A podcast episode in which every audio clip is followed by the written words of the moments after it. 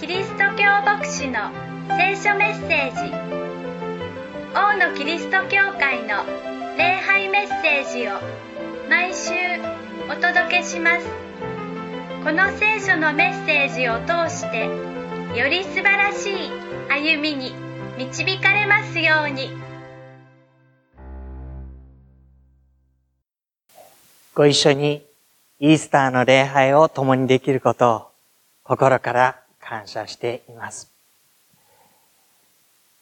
4月の4日、新しい年度の始まり、イースターの日、喜びの様々な面が重なった日というふうにも言えるでしょう。子供たち、学生たちは学年を上がっていったり、新しい学校に入ったり、新しい環境に出ていきます。ご家庭にも大きな変化があることでしょう。あるご家庭には新しい命が与えられ、あるご家庭には今日他の教会でバプテスマを受ける子供たちがあり、そして私たちの友人の中には他の教会でバプテスマを受ける方がいる。この後10時15分からここでもバプテスマ式があり、春の冬があった。しかし、だんだんだんだん暖かくなって、花が咲いて、日が随分明るくなって、何もかもが喜ばしい。そういう日々を迎えているように思います。4月の4日という日本人にとって4が並ぶちょっとあんまり縁起の良くなさそうな日ですけれども、私たちの心はとても大きな喜びに満たされていることでしょう。そんな中で、私たちは新しい歩みがどのように訪れるのかということを心に留めたいと思っています。新しいというのは昨日までと同じことではない現実が訪れるということを指しています。新しい、今までとは違う現実が訪れる。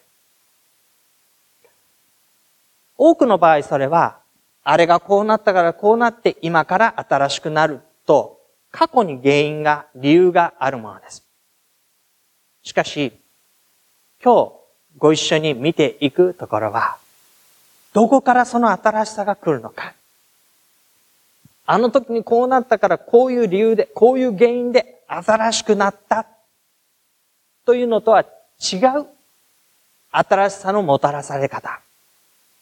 そのことをご一緒に心に留めていくことにしましょう。28章の一節のところに、安息日が終わって、週の初めの日の明け方、マグダラのマリアと他のマリアが墓を見に来たと記されています。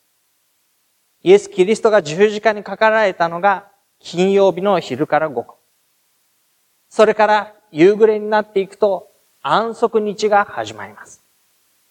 安息日というのはイスラエルの民にとって大きな喜びと、そして休息の日でした。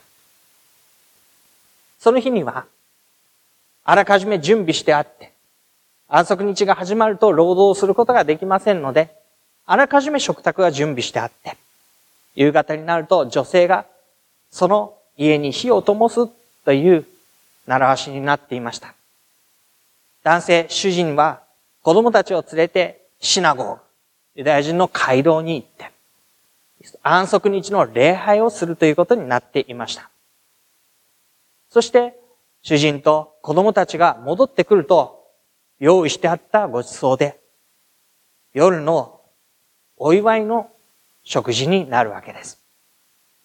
他に何もすることがありませんので、自分が食べ終わったら部屋に戻るとか、そういうことではなく、一緒にこの時間を楽しむことになります。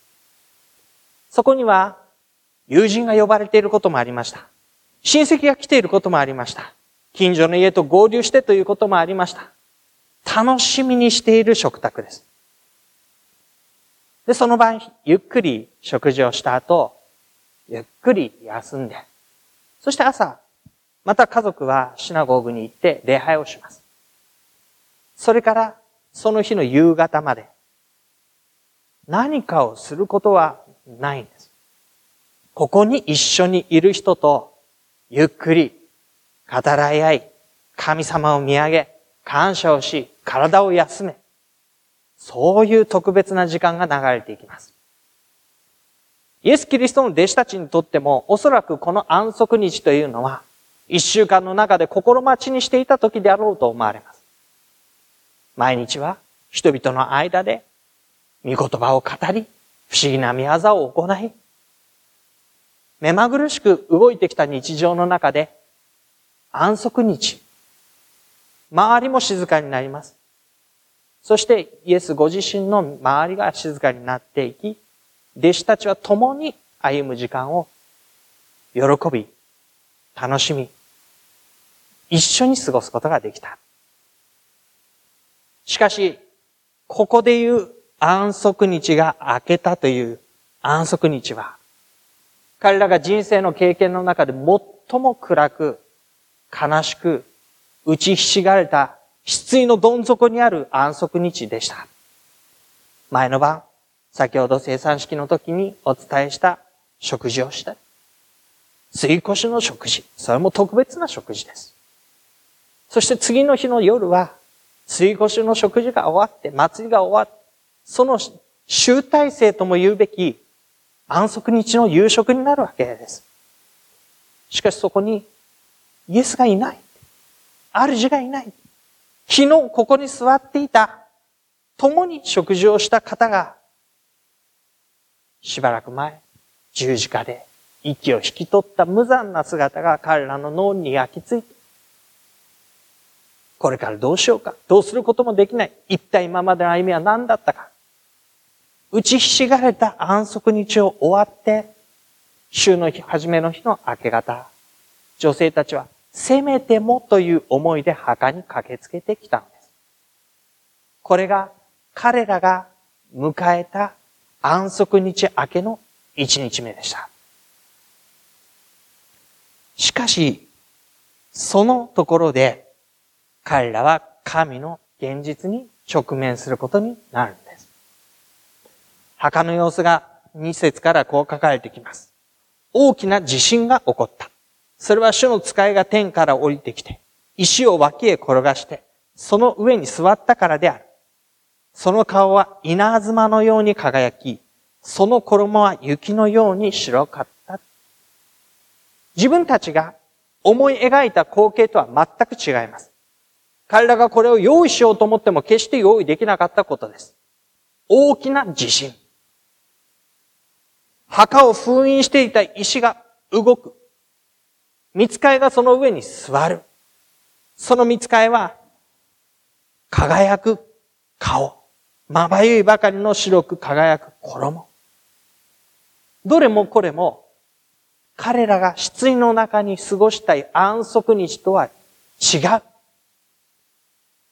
神の元から、それこそ降りてきた。下ってきた。もたらされた。神の現実がそこにあったわけです。そして見つかりはこう言います。恐れてはいけません。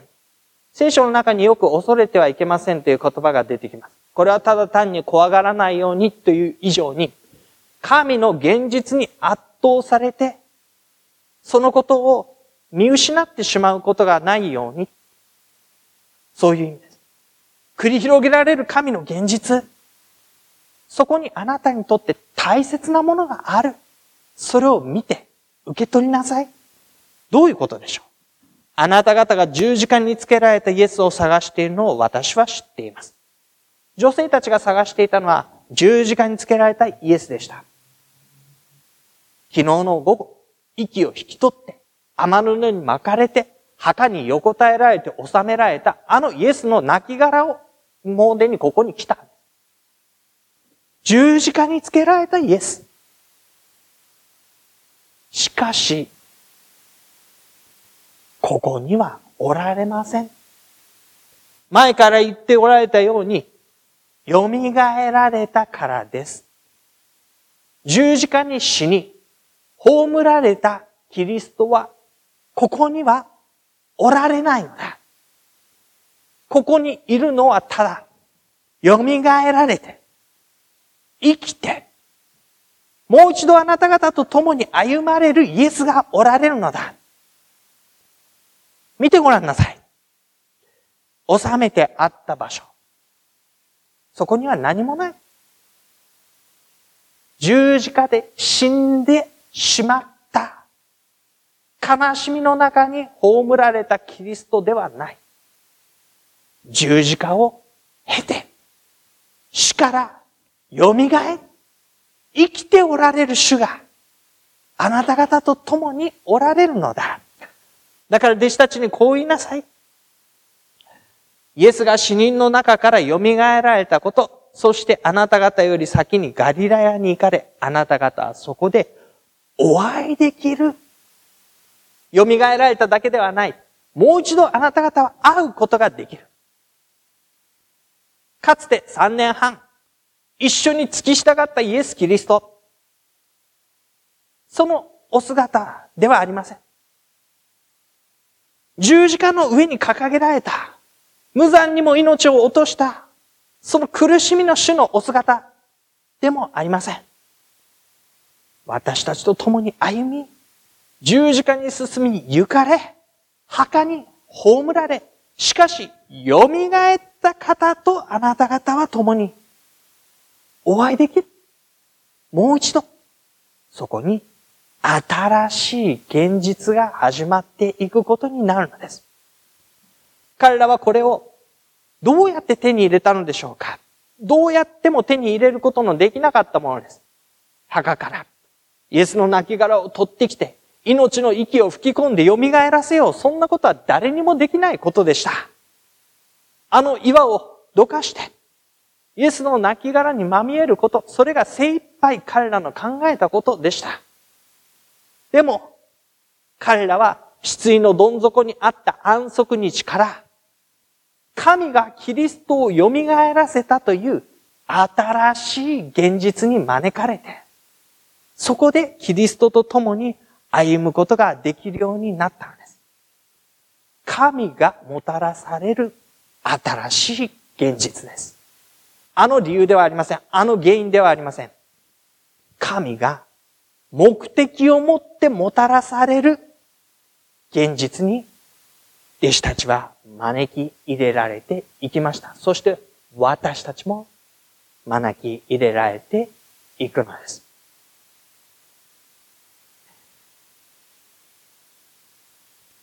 私たちは神に何を期待しているのでしょうか神に何を期待しているでしょうか？今の歩みの延長線上ではなく、神様、私にはこれが必要です。これを成してください。私をこう作り変えてください。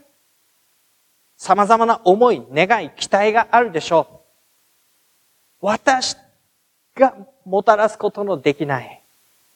神がもたらすもので、私の歩みを作ってください。そんな私たちが心に覚えておきたい日が三つあるのです。一つは、まさにキリストが蘇られたというその日。十字架に進みゆかれ、死なれたキリストが神によって蘇らされ、生きて私たちに救いをもたらす方として、ご自身を明らかにされたその日。そしてもう一つ覚えておきたい日は、そのキリストと私が共に歩み始めた日。その時のことです。明確にあの時と言えない方も多いことでしょう。でも、ああいうプロセスの中に、私がキリストと共に歩み始めた日があった。そのことを覚えたいと思うんです。そしてそれは三つ目のやがて来る主の日に向かってくることです。神が目的を持ってこのキリストを蘇らせ、私たちを救いに招き入れた。その目的の完成の日がやがて来たる主の日です。キリストが蘇られ、私がそのキリストと共に歩むようになり、そしてやがて来る日に向かって、私たちは導かれている。そこに私たちが抱くことのできる希望がある。そこに私たちが神に期待することができる。弟子たちはガリラヤでお会いできますと言われたとき、いつどのようにということはわからなかったんです。でも、神がなさることに信頼することができたでしょう。いつ、どのようにして、それを私たちは知りません。しかし、神がキリストにあって、私を神の現実に招き入れ、導いてくださり、歩ませてくださるというその神ご自身に信頼をすることができるでしょう。私たちの歩みは、神がもたらしてくださる新しい現実の中で、ご一緒に導かれていくものです。そのことを力強く私たちの前に示してくださった死からの復活、蘇り、このイースターの喜びを共に味わい、心から感謝いたしましょう。しばらく黙祷いたしましょう。